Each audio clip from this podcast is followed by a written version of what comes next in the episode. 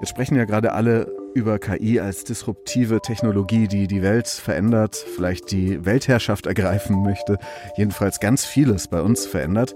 Ich habe mir noch gar keine Gedanken darüber gemacht, ob, wenn wir jetzt in 20 Jahren reden würden, würden wir dann auch sagen, okay gut, es gab eine Zeit, vor dieser KI-Revolution und es gibt die Jetztzeit, so wie ich das beim Smartphone empfinde. Wenn da KI draufsteht, dann äh, klingt das erstmal innovativ, aber auch ein bisschen angsteinflößend. Aber eigentlich ist KI auch nur Software und die hat kein eigenes Bewusstsein. Die ist nicht wirklich intelligent, sondern sie versucht die Intelligenz nur anhand von jeder Menge Daten und krasser Rechenpower zu emulieren.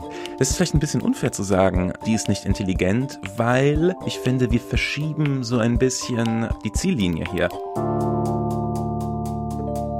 je mehr die KI kann, desto mehr verschieben wir das, was wir als Intelligenz ansehen, praktisch weiter weg von diesen Maschinen.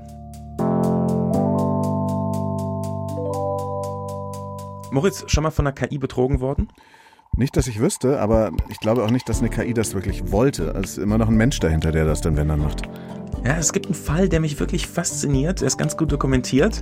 Da geht es um GPT-4, also die neueste Version von dem Sprachmodell, was hinter ChatGPT steckt. Mal gucken. Also ich würde schon gern wissen, ob die Maschinen uns irgendwann alle austricksen oder ob sie uns den Arztbesuch ersparen oder gleich den Job wegnehmen. Und ob KI unser Leben wirklich so komplett verändert, dass wir in 20 Jahren noch davon sprechen, darum geht es in unserem neuen Deutschlandfunk-Podcast KI verstehen über künstliche Intelligenz im Alltag mit Piotr Heller, mit Karina Schröder, mit Ralf Krauter und mir, Moritz Metz. Wir starten am Donnerstag. Ihr könnt uns in der kostenlosen DLF Audiothek App hören und sonst überall, wo es Podcasts gibt. Also haut schon mal auf den Abonnieren-Button. Bumm. Bumm.